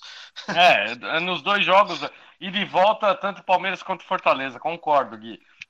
Ô, Félix, é, quer fazer alguma pergunta ali a respeito desse jogo ali? Eu acho que a gente podia falar também ali um pouquinho da projeção também do São Paulo, né, para esse segundo turno também, né, né, Félix? Exato, Dani. Não sei como está nosso tempo, mas se me permite trazer uma discussão nova, é... o pessoal me mandou aqui que o estado da Bahia, ou a cidade de Salvador, mas parece que é o estado da Bahia, não liberou o público. E aí, é, não sei se você lembra, quando o Flamengo queria jogar, né, e jogou com o público, todos os clubes falaram que não, que tinha que ser algo para todos. E agora a gente quer saber o posicionamento do clube do São Paulo. Somente o Grêmio e o Palmeiras se solidarizaram com o Bahia e aceitam jogar sem público até que o estado da, da Bahia volte. E já o São Paulo ficou quietão, porque tem a, a parte econômica que, que fala muito, né? Então, você me permite só jogar rapidinho o pessoal e o Christian principalmente, o que ele acha aí como clube deve se comportar, sendo que a premissa é aquela: todo mundo volta ou ninguém volta. Agora que o São Paulo pode jogar, ele ficou até o momento omisso.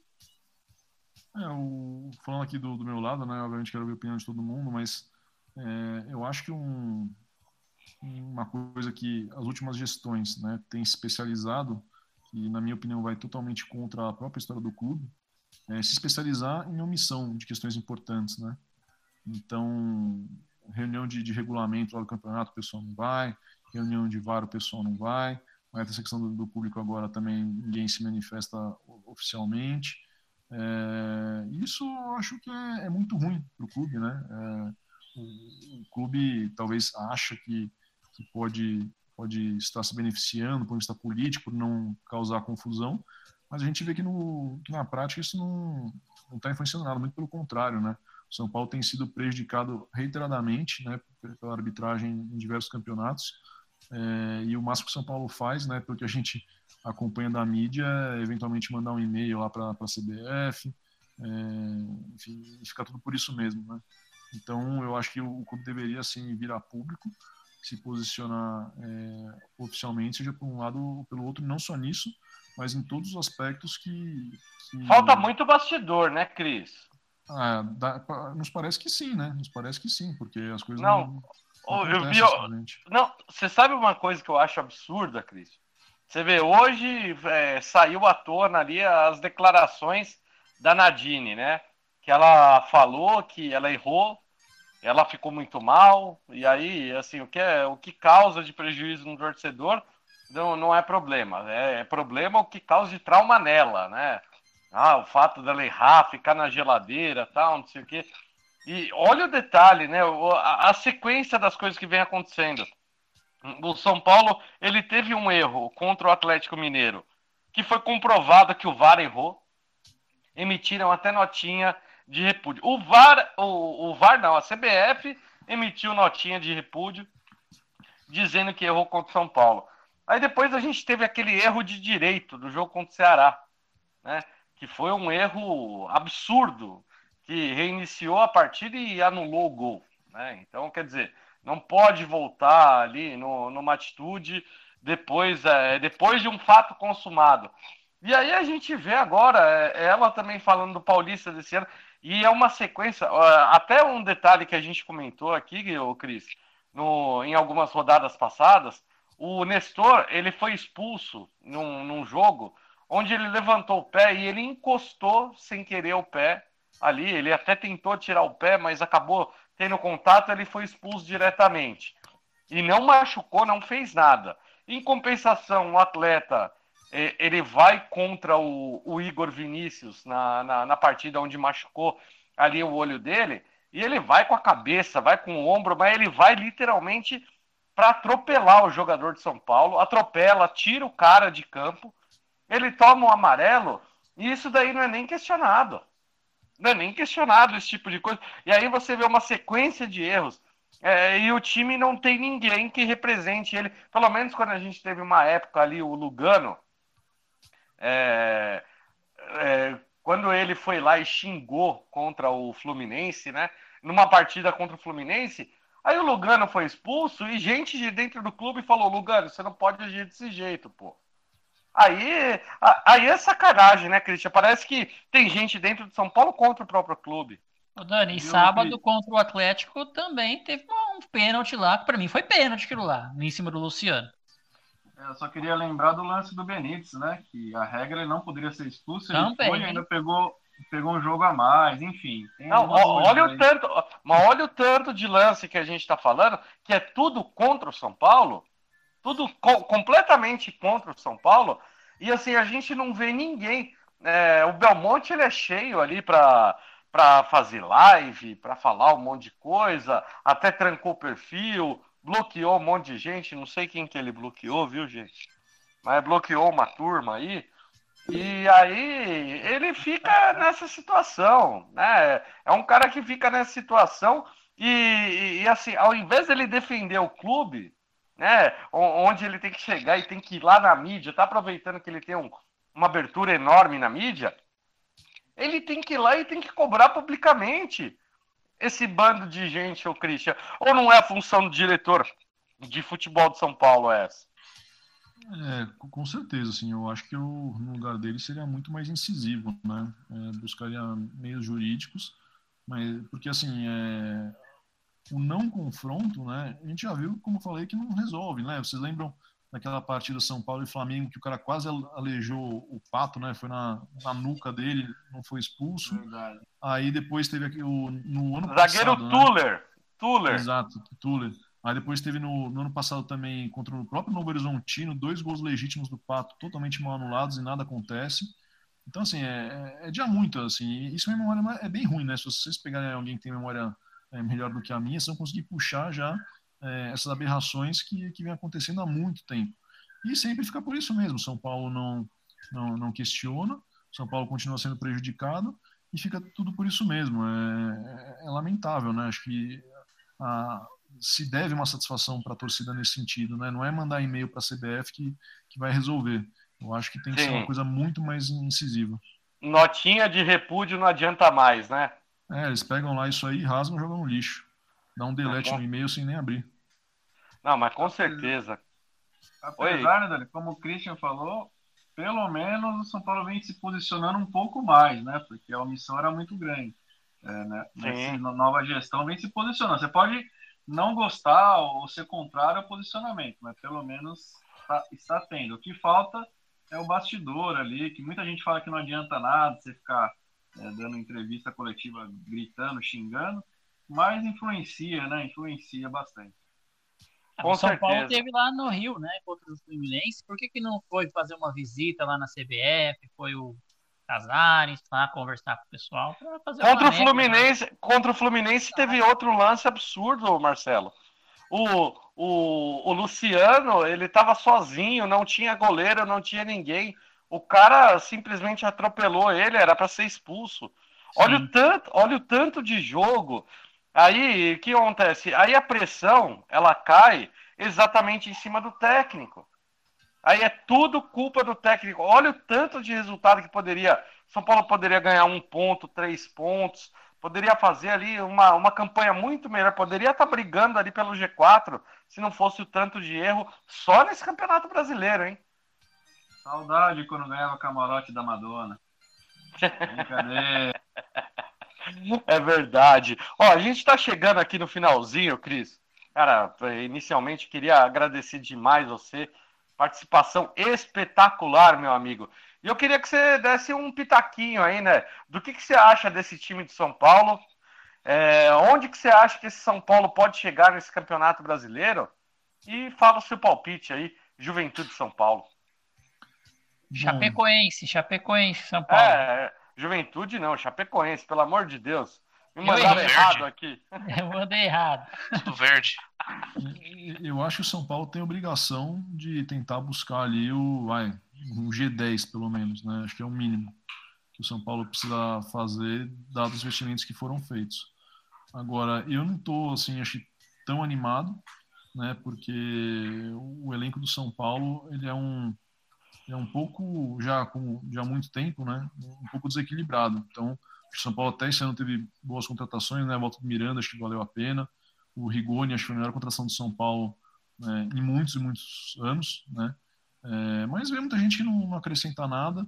E, eu não sou um grande crítico de Cotia, muito pelo contrário, eu particularmente, embora reconheça que o, que o Sara não seja nenhum craque, longe disso, mas eu achei um jogador super importante, que, que se movimenta o tempo inteiro, infiltra, né? Boa! Marca. Boa, Cris! É, e, e, eu acho que, a, de uma certa forma, a solução passa também por a gente tentar valorizar um pouco os nossos jogadores e a torcida do São Paulo acho que tem que ter um pouquinho mais de paciência, né? A gente é, acho que bate muito e, e Ô, Cris! Enfim, não, não gosto tanto desse posicionamento de só bater, só bater, só bater.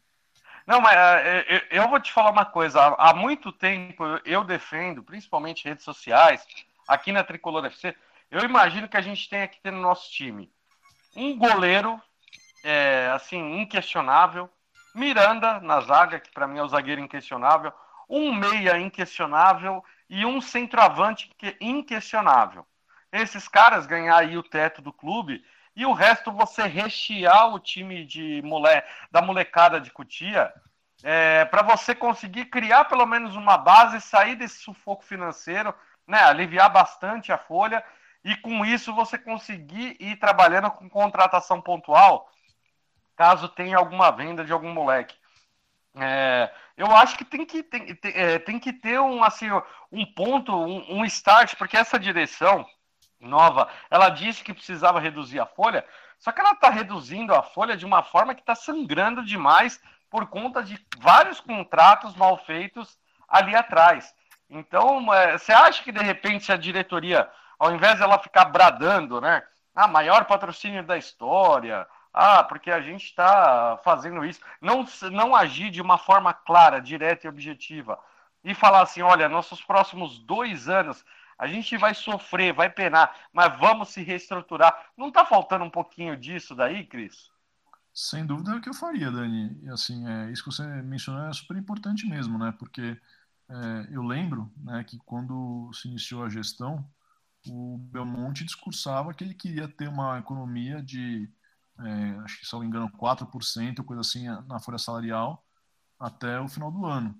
Né? Depois, em entrevistas mais recentes, já se mencionou que nesse ano teria eventualmente um pouquinho de aumento e que é, o, a economia mesmo viria a partir de 2022.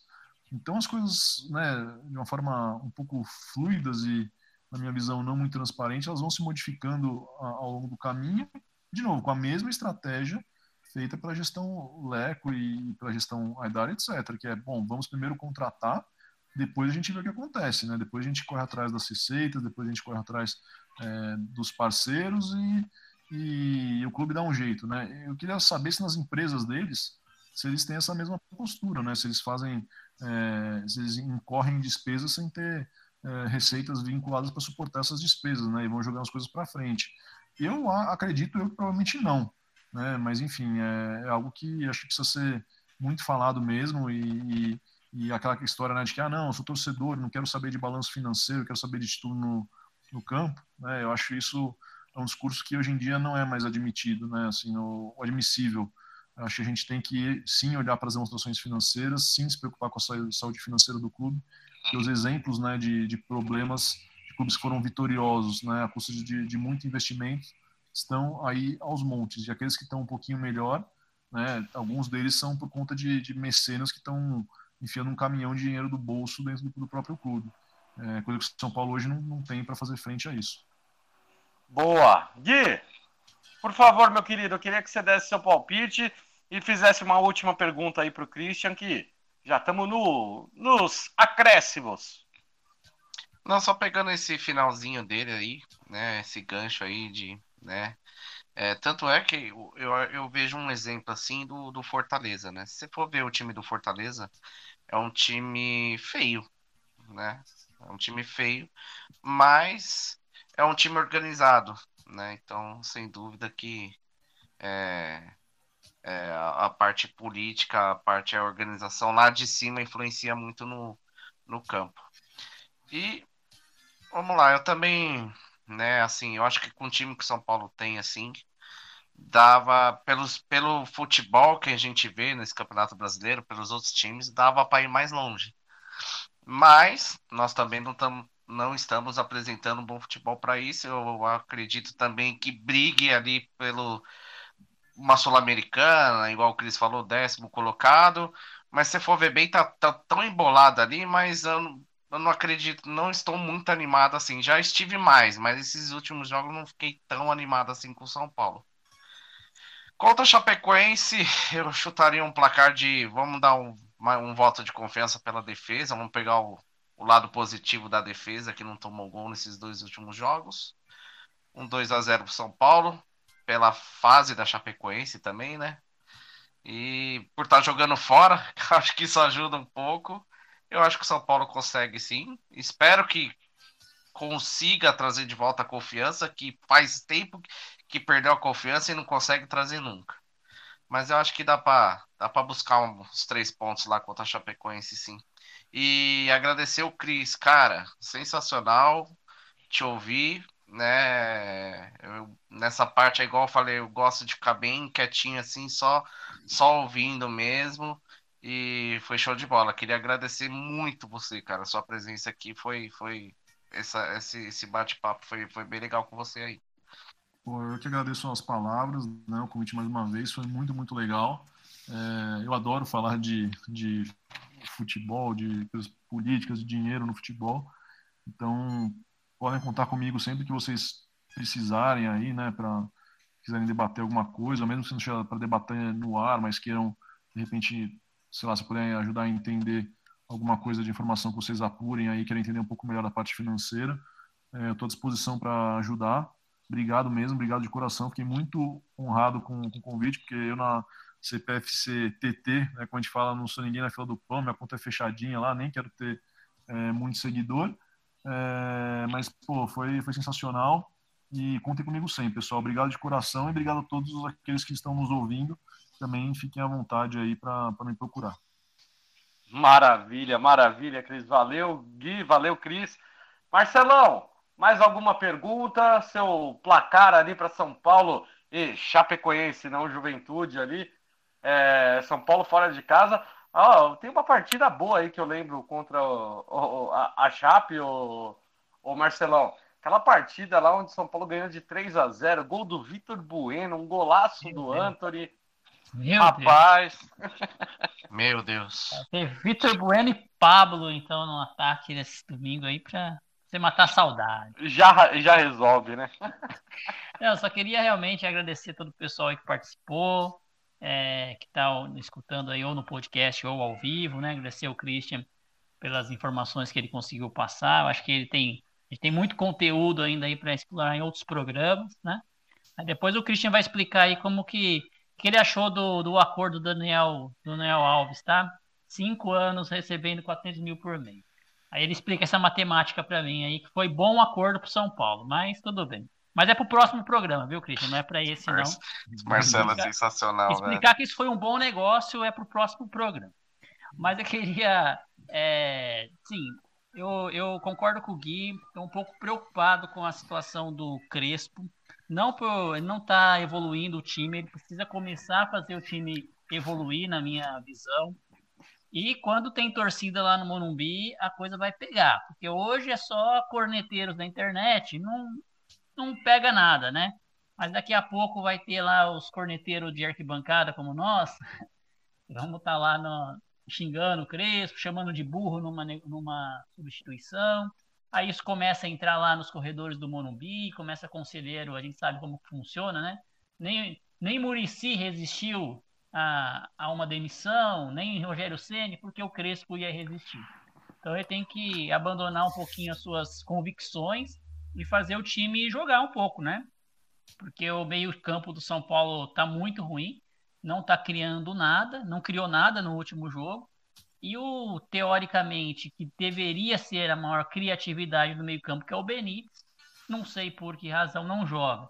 E aí, Crespo, sacanagem, né, cara? Cinco minutos de Caleri por jogo, é, cara só em 2022, lá pro Paulistão, que ele vai estar jogando 90 minutos desse jeito, né? Põe o homem para jogar, que o homem quer fazer gol, né? Mas a bola tem que chegar nele. Mas é isso. E meu palpite contra a Chapecoense, pelo amor de Deus, se a gente perder da Chapecoense, pode parar, né? Vai 2 empatar a 0 com pro São né? Paulo. Boa, Thiago Neves, pelo amor de Deus, né? Tá louco. grande, grande Marcelão, valeu, meu querido. Um abraço. Ô, Félix, queria que você desse seu palpite também, né, para São Paulo e Chapecoense. E se tiver aí mais alguma pergunta ali para o Christian também, fica à vontade. Vamos lá, Dani. O Pintado que, que me perdoe. E se tudo der certo, estaremos com o Pintado aqui também na Tricolor FC. Mas o São Paulo ganha tranquilo e calmo. 3 a 0 lá na Arena Condá, né? Vai ser uma vitória mais tranquila que a gente imagina. Eu tô a parte otimista aqui do Portão Ô, 6. louco, mas isso é coração ou razão, Rodrigão?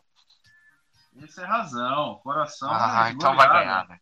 Você falou isso, então eu acredito. Vem comigo que no caminho eu te explico, Gui. E é o seguinte, só fazendo a ponderação contra o Crespo, eu, putz, a gente é torcedor, né? A gente fica ali nervoso, é passional, né? Mas abaixa poeira, se for pegar, cara, contra o Atlético Mineiro. Atlético Mineiro, a, a gente tem que, que entender o momento do São Paulo, né? E o empate, para mim, foi um, foi um bom resultado. O jogo não foi tão ruim, a gente jogou ali o troféu do Flamengo, né, de igual para igual do Mundial, foi o nosso troféu ali de igual para igual com o Atlético. E também o jogo passado contra o América, rapidamente. O América não perdeu do Flamengo, não perdeu do São Paulo, não perdeu do Corinthians. Então. Até concordo, Félix, que o time não. O resultado não foi ruim mesmo contra o Atlético, né? É, foi até melhor do que esperávamos. O problema é que o time não está criando nada, né? Faz dois jogos já que o time não consegue criar no meio de campo, né? E é isso que é a É, minha E preocupação. só, e só jogar vai perder torcer. também não dá, né? Na hora que tiver torcida em campo, a coisa complica, viu?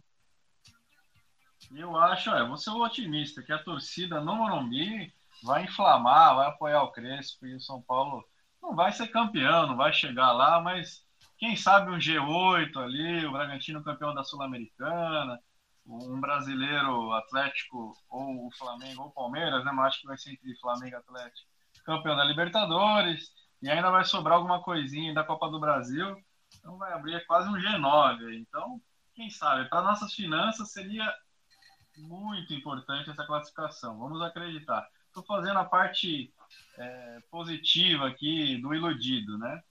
Então é isso, Dani. E agradecer o Christian, um debate é alto nível. Dizer que, cara, eu só tenho, não tenho pergunta agora, só tenho a agradecer, porque o São Paulo precisa disso, precisa de, de pessoas jovens aí, mas que tenham experiência né, nas suas profissões, você como advogado, aí tem o pessoal do marketing, tem o pessoal que administra empresa, você também fez administração, né? Então a gente precisa de pessoas assim e que não se assustem, né?